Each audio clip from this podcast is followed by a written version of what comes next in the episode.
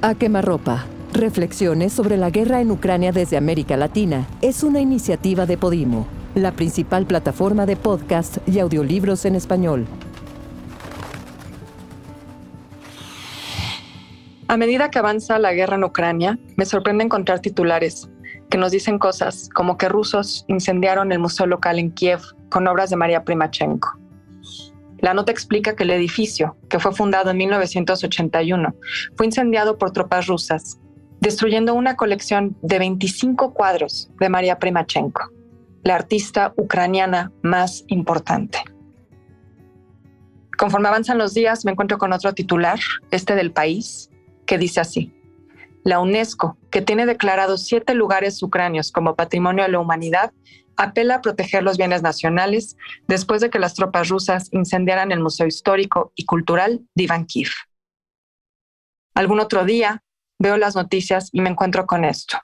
La organización internacional Getty llama la atención sobre una posible catástrofe cultural debido a la destrucción de arte e instituciones históricas que podría significar un golpe irremediable a la identidad cultural de Ucrania.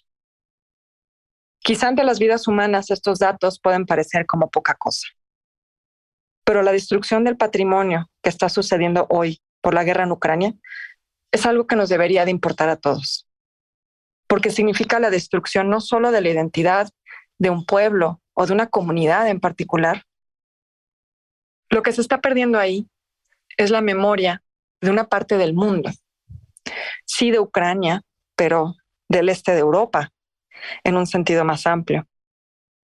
Y sobre todo lo que sorprende es que estamos leyendo estas noticias en pleno siglo XXI. Las guerras han sido un gran detonador para la protección del patrimonio. Cuando surgió la Carta de Atenas en 1954, fue un primer momento para llamarnos la atención a la necesidad de una legislación internacional para proteger los bienes culturales y las expresiones artísticas.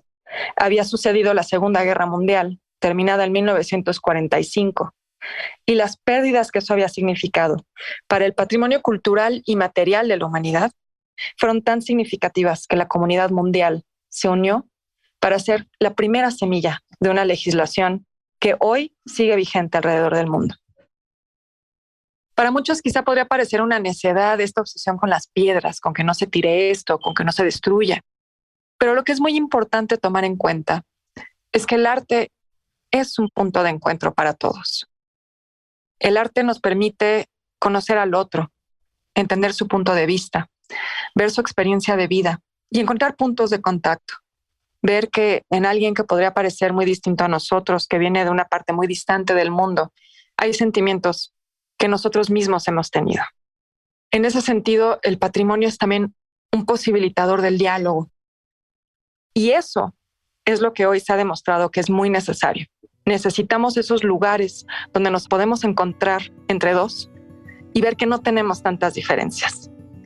Por eso a mí, desde mi trinchera de la historia del arte, me interesa la destrucción del patrimonio en Ucrania, pero insisto mucho en que debería ser algo que nos interese a todos.